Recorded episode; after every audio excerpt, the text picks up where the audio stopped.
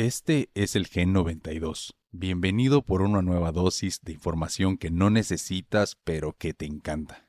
Mi nombre es Vladimir Chávez y en este episodio te voy a estar platicando sobre las mejores o más interesantes teorías sobre el fin del mundo que me encontré en Internet.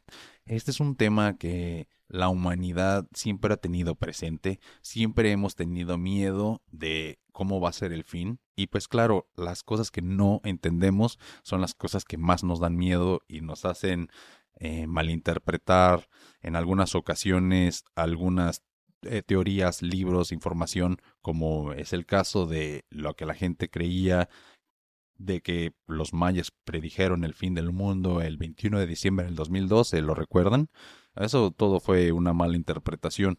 Hablo más sobre esto en el episodio y pues ya se pueden dar una idea del tipo de, temas que vamos a estar tratando en este episodio. Se me hace que está muy interesante y pues hay de todo tipo de creencias cuando hablamos de apocalipsis. Entonces, uno de mis favoritos, nomás para que lo sepan, pues es el apocalipsis zombie. Entonces, eh, sí, soy fan de los zombies. Entonces, pues eh, nada, nada más lo quería poner ahí.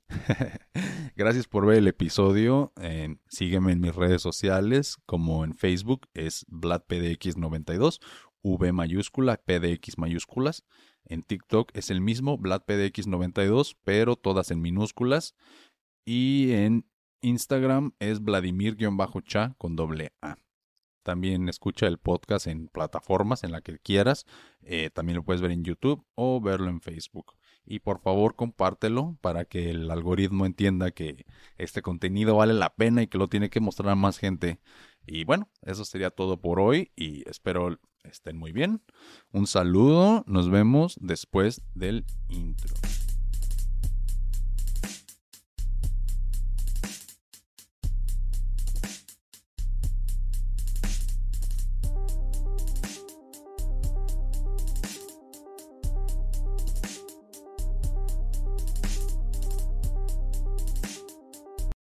Teorías del fin del mundo. En este episodio del Gen 92 vamos a estar hablando sobre las posibles y muy conspirativas teorías del fin del mundo. Eh, tal vez hayas escuchado de varias de estas, tal vez no. Si no, pues de todos modos aquí te las dejo. Incluí una lista de de algunas de las más famosas que hay y se me hicieron muy interesantes. Aparte también estuve buscando pues de las teorías que serían más factibles. Hay unas que están muy locas, pero esta se me hace que las que puse aquí son de las que se supondría que son pues más más posibles entre comillas aunque la, la mayoría de estas no, no representan un, un peligro eh, inminente para la humanidad, pues de todos modos está interesante saber al respecto. Desde tiempos inmemoriales, la humanidad ha imaginado su propia destrucción y hoy día, con los avances científicos y tecnológicos que tenemos, hemos ampliado nuestra comprensión de las posibles amenazas que podrían acabar con la vida en nuestro planeta. Aquí en este episodio vamos a explorar algunas de las teorías más interesantes y plausibles sobre más interesantes y plausibles sobre el fin del mundo, incluyendo la colisión de un asteroide, la invasión extraterrestre y la inteligencia artificial.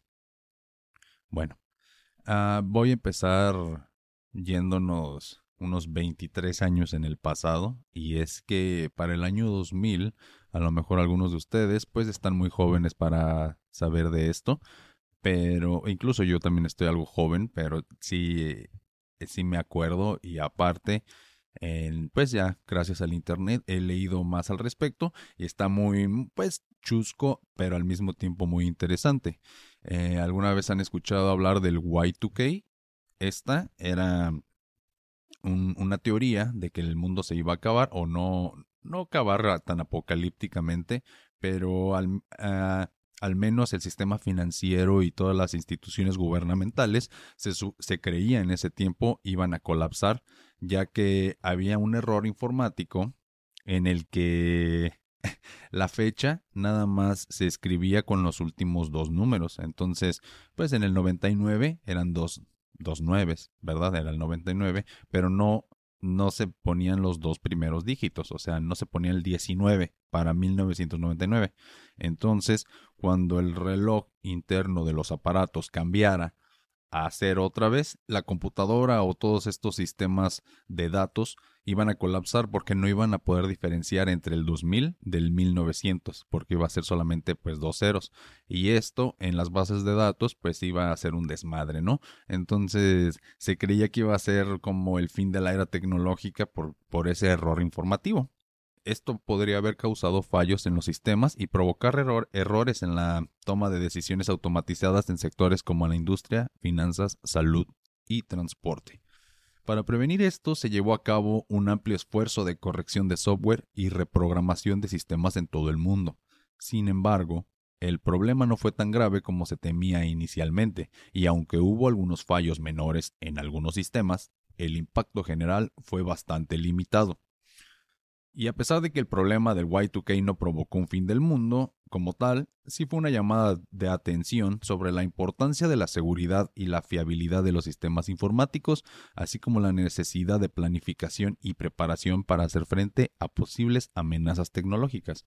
Entonces, aunque no pasó nada grave, pues eh, con el dinero que se le inyectó a, a esto, pues hubo algunos cambios informáticos y que tuvieron efectos positivos a largo plazo.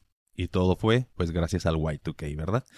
Según la Enciclopedia Británica, el desembolso general fue de más de 300 mil millones de dólares con el, con el, objetivo de actualizar pues todos los sistemas informáticos para que pudieran soportar el supuesto error del milenio.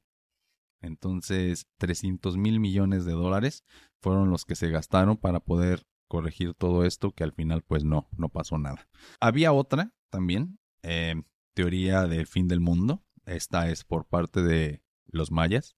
Bueno, no, realmente ellos no predijeron el fin del mundo, pero una mala interpretación del calendario maya hizo que pues mucha gente creyera que como el tiempo paraba el 21 de diciembre del 2012, y llegó y pasó sin incidentes importantes realmente. La teoría del fin del mundo en el 2012 fue desacreditada y se demostró que se basaba en una interpretación errónea del calendario maya. Bueno, esta teoría no tenía ninguna base científica ni histórica. Los arqueólogos y expertos en la cultura maya explicaron que el calendario maya pues no produce ningún fin del mundo, sino que simplemente marca el final de un ciclo de tiempo y el comienzo de uno nuevo. Y creo que ya, o sea, dejaron de escribir después de esa fecha y, y eso fue lo que también sacó de onda a la gente porque, eh, porque pararon ahí, ¿no? Pero pues a lo mejor el, la persona o las personas encargadas de esto eh, pues desaparecieron, ¿no? A lo mejor hubo una guerra que no sabemos y es parte de por qué los mayas desaparecieron, a lo mejor los extraterrestres se lo llevaron, a lo mejor cambiaron de dimensión, pues nunca lo vamos a saber, pero el, el punto es que no pasó nada.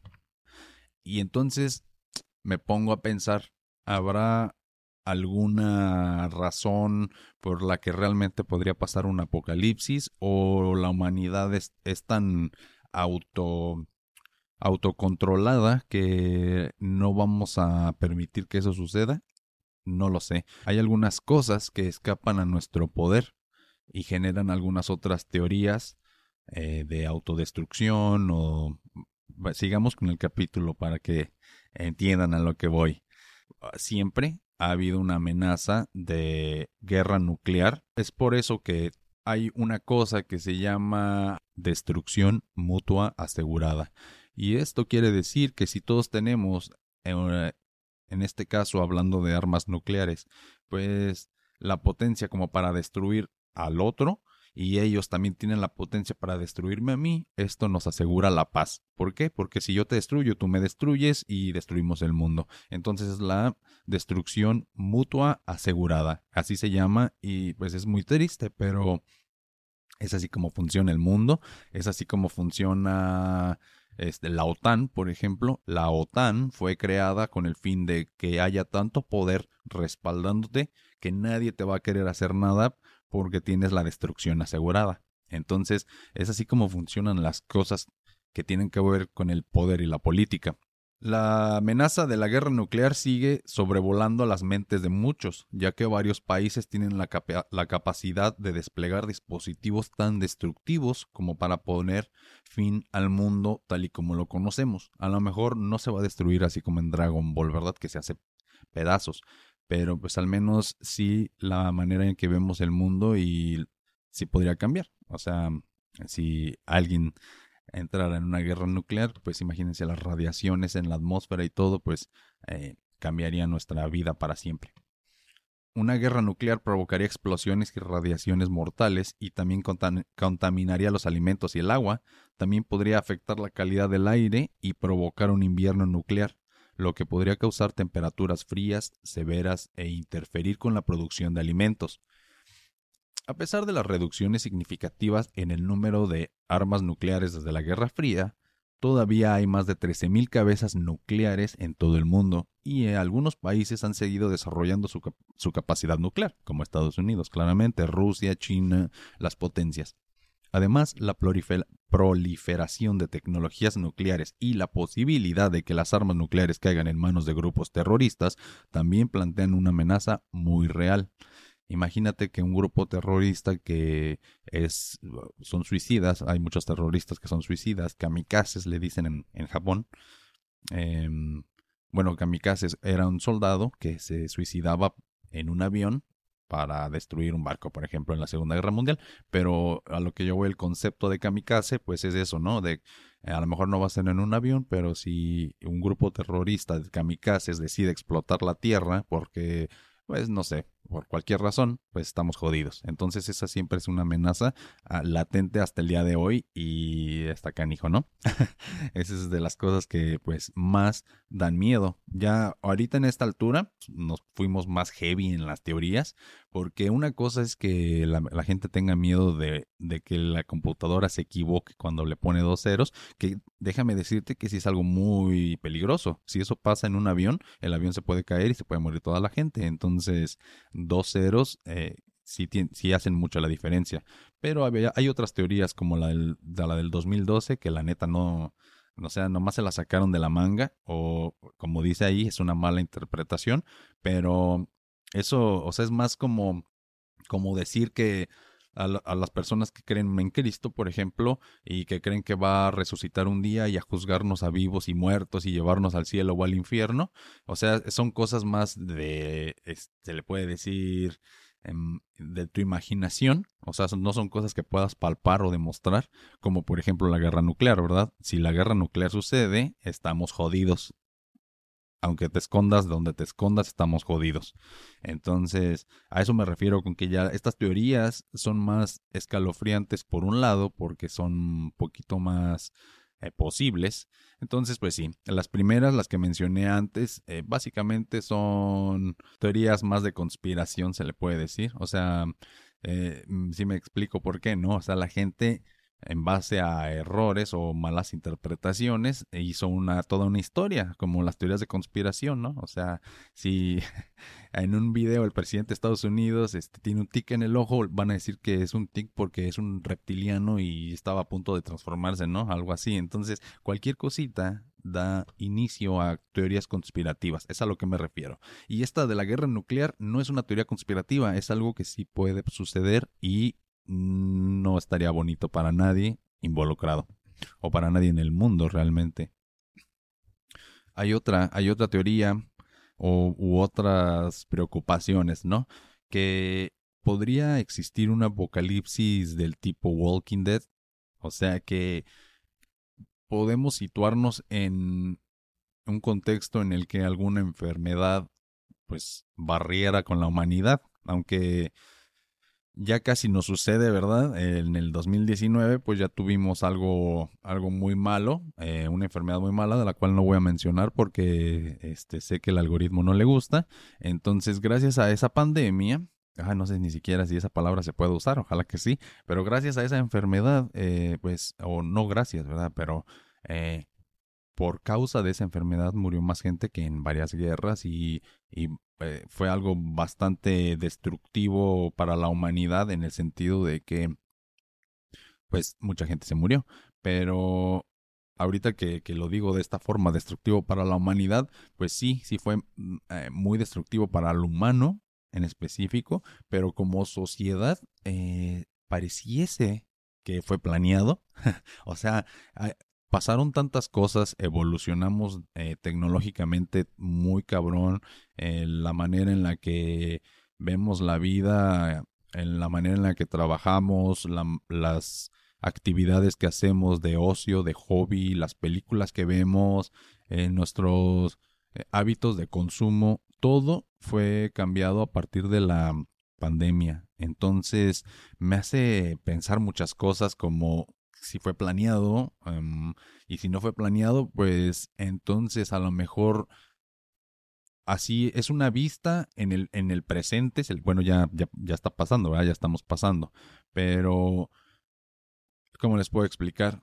Me quedo como que fuimos testigos de cómo realmente los avances más cabrones de la sociedad suceden. Suceden cuando ah, enfrentamos la adversidad la adversidad llámese guerras o llámese enfermedades y entonces es cuando más eh, la, la, gente pues sale adelante de, de todas las maneras posibles y, y, hay muchos cambios, ¿no? Entonces, bueno, a lo que iba es que no sé si fue planeada o no fue planeada y ese fue un muy grande paréntesis, ya saben cómo me voy por las ramas a veces. Sabemos que existe un muy grande control epidemiológico y hay una serie de operaciones de alerta y respuesta ante brotes en cualquier tipología. Eh, de esto fuimos testigo, cómo hay normas, hay acciones de prevención y de control de epidemias. Entonces, en cuanto se reconoce que hay una posible pandemia, hay acciones que se toman enseguida para que esto no pueda esparcirse. Aquí me gustaría hablar un poquito también, así otro paréntesis, de, de The Last of Us, la serie que ahorita está muy muy popular en, en HBO. Eh, habla un poquito de, de, estas cosas, obviamente, ¿verdad? A los que no saben, pues es una serie de supervivencia. Em, les iba a decir estilo Walking Dead, porque es lo único que se me viene a la mente, pero pues también se pareciera a, Soy leyenda con Will Smith, si se acuerdan de esa película. Pero bueno, esta em, serie está eh, inspirada en un videojuego que tiene el mismo nombre, muy bueno por cierto, yo ya lo jugué, ya me lo terminé cuando era muy famoso y ya, eh, se me hizo que era muy bueno y la, la, serie también la recomiendo bastante y hablan de algunas cosas eh, que, de las que estamos hablando, ah, pero véanla, véanla, no les quiero dar ningún spoiler, pero la recomiendo. Entonces, si bien es cierto que la que esta enfermedad de la que estaba hablando, de la pandemia que acabamos de vivir, ha matado a más seres humanos que cualquier otra cosa en el mundo, por encima de guerras o desastres naturales, también existe un cierto límite evolutivo natural en cuanto a cómo puede desarrollarse una enfermedad. Además, los virus más contagiosos tienden a no matar, como por ejemplo el sarampión.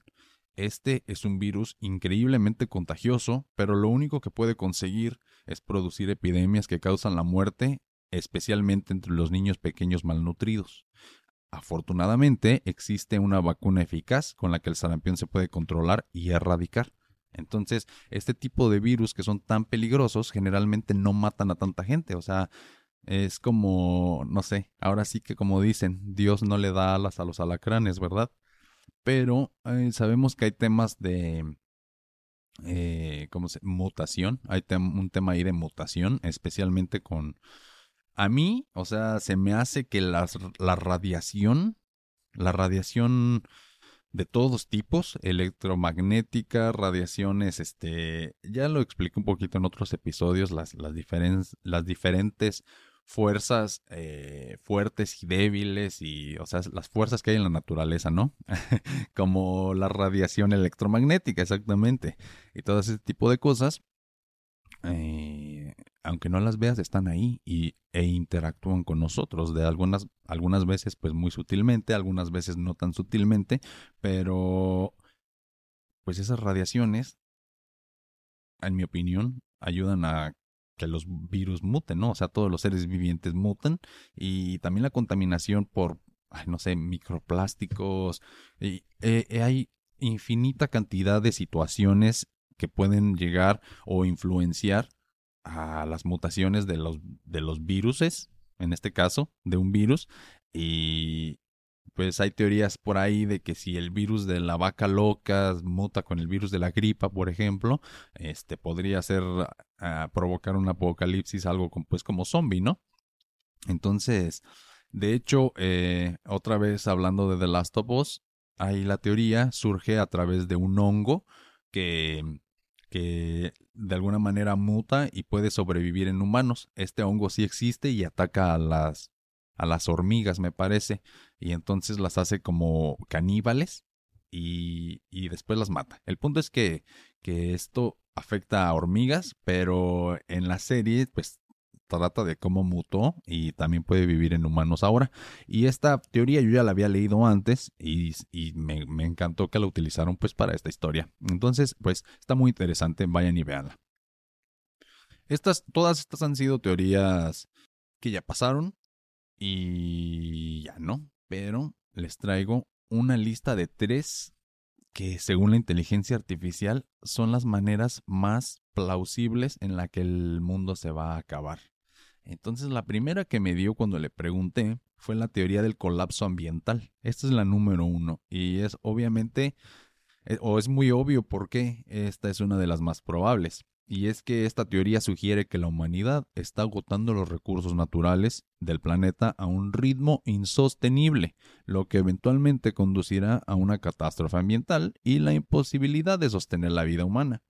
Algunos de los principales factores que citan como posibles contribuyentes al colapso ambiental incluyen la deforestación y la contaminación del aire y del agua, la pérdida de biodiversidad y la sobreexplotación de los recursos naturales, la creciente población mundial y la demanda de alimentos, energía y recursos materiales también son factores importantes en este escenario.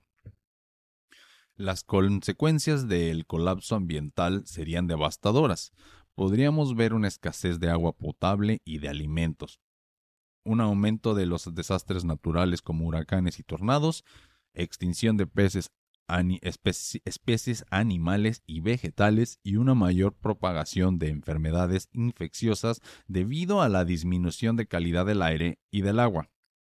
En última instancia, podríamos ver una disminución disminución significativa de la calidad de vida humana y en algunos casos incluso la muerte. Es importante tener en cuenta que, el colapso ambiental no es una teoría completamente aceptada por todos los expertos en el campo. Algunos argumentan que la tecnología y la innovación humana nos permitirán encontrar soluciones a estos problemas mientras que otros sostienen que el cambio real solo será posible si la humanidad cambia sus patrones de consumo y adopta un enfoque más sostenible hacia la vida en la Tierra. En resumen, esta teoría habla de cómo esta es una preocupación muy real para el futuro de la humanidad, y si no tomamos medidas para proteger y preservar los recursos naturales del planeta, podríamos enfrentar una catástrofe ambiental y una disminución significativa pues, de la calidad de vida humana a lo mejor no la extinción, pero sí, como digo aquí, una disminución de la calidad de vida humana. Imagínate que no hubiera agua potable. O sea, ¿qué vamos a hacer? ¿Vamos a morir lentamente enfermos o vamos a mutar? A lo mejor los siguientes humanos ya tienen filtros, ¿no? Incluidos, no sé. Pero bueno, eh, esta era la, una teoría más plausible. Y que como ya se dieron cuenta, empecé hablando con las más voladas, ¿no? Que, que las de el Y2K, el 2012, estas pues son como más cursis, ya las vimos en películas, ya pasaron, no pasó nada, o sea, ya pasaron las fechas y no pasó nada, ya, esas fueron las del pasado. Eh, y ahorita estas son las, pues, las que deberíamos estar al pendiente. En la número 2 sería teoría del impacto de un asteroide. Esta está muy buena, es lo que vimos en la película de Armageddon con Bruce Willis, también se lo recomiendo. En este episodio les puedo recomendar muchas películas acerca del fin del mundo. bueno, esta sugiere que, que, si un asteroide lo suficientemente grande colisionara con la Tierra, podría causar una extinción masiva de vida en nuestro planeta, similar a lo que se cree que sucedió con los dinosaurios hace unos 65 millones de años. La posibilidad de que un asteroide impacte la Tierra es real y no es un evento sin precedentes, y se estima que se producen entre 100 y 300 impactos de asteroides de más de un kilómetro de diámetro cada millón de años en la Tierra. Mientras que estos eventos son raros, sus consecuencias pueden ser devastadoras para la vida en nuestro planeta. Entonces ya ven, se estima que se producen entre 100 y 300 impactos de más de un kilómetro de diámetro cada millón de años en la Tierra. No, no son muchos, pero de todos modos es algo que ha pasado y va a pasar y seguirá pasando. Entonces, pues ya no podemos hacer nada al respecto. Es como cuando dicen game over y tienes que empezar de nuevo. Básicamente ese es el game over del universo. Un pinche meteorito. El impacto de un asteroide produciría una gran cantidad de energía en forma de calor y ondas de choque, y dependiendo del tamaño y la velocidad del asteroide, esto podría causar tsunamis gigantes, incendios forestales, terremotos y una nube de polvo que bloquearía, la luz del sol y enfriaría la temperatura global, lo que podría causar una disminución en la producción de alimentos y la disminución de la vida vegetal y animal. Sin embargo, a pesar de la amenaza que representan los asteroides, la ciencia ha hecho grandes avances en la detección y prevención de impactos potenciales. Las agencias espaciales y los astrónomos ahora monitorean regularmente el espacio en busca de asteroides que se acerquen a la Tierra y están trabajando para desarrollar tecnologías para desviar asteroides potencialmente peligrosos lejos de nuestro planeta.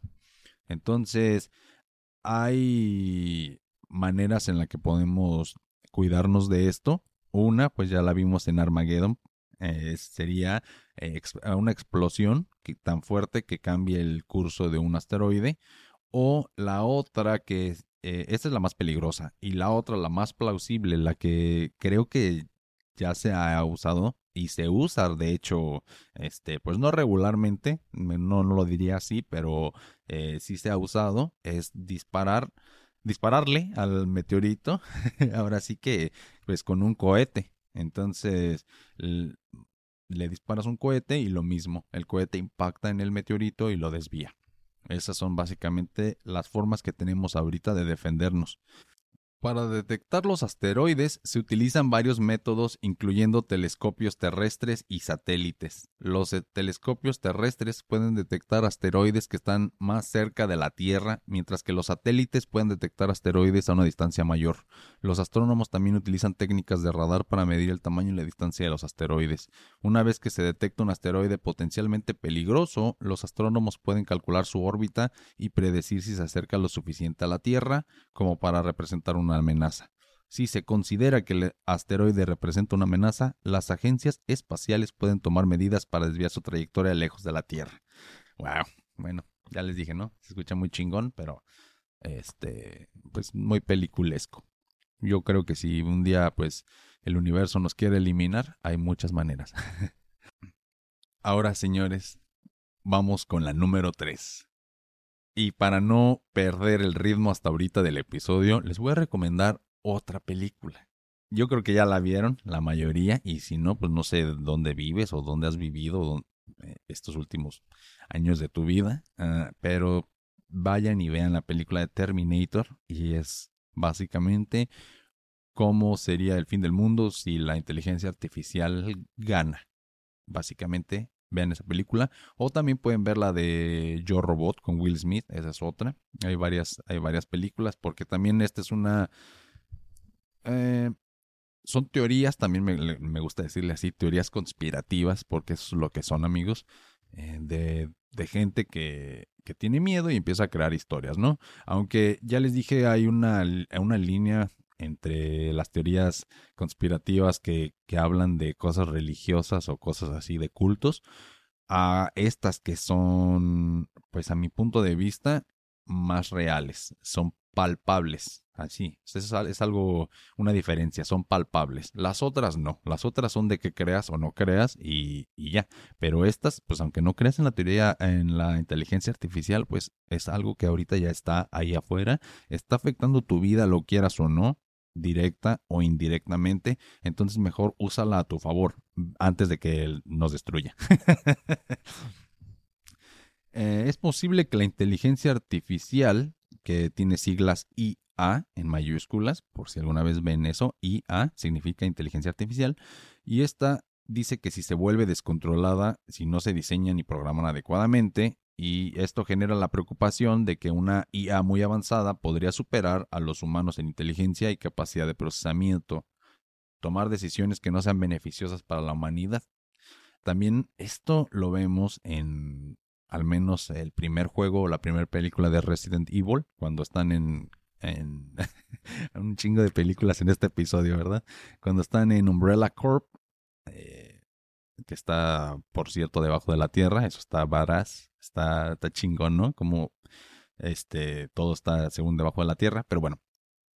Eh, hay una inteligencia artificial que no me acuerdo cómo se llama, pero es una niña es una niña que, que, o sea, pero la inteligencia artificial toma forma como de una niña y se le aparece ahí, al menos en la película, se aparece, se le aparece a Alice o a, no me acuerdo a quién. Sí, creo a Alice no me acuerdo si son otros protagonistas. Ay, ay, ay. Bueno, hace mucho que no la veo, amigos, y bueno, esta inteligencia artificial decide que como ya se liberó el virus y la gente se está convirtiendo en zombies, pues los va a matar a todos. Entonces es una cosa, una decisión, pues, eh, necesaria en la historia, porque si, o sea, se supone que si un virus se sale, pues necesitas eh, quemarlo, ¿no? Necesitas descontaminar el área y la única manera de descontaminar el área en esa situación, pues era matar a todos y, ya. Entonces esa podría ser una combinación de dos, ¿no? que la inteligencia artificial mata a la humanidad porque estamos enfermos por un virus extraño. Está muy terrorífico y yo creo que es parte de la razón por la que esas películas y series son tan famosas porque de alguna manera sí podría suceder.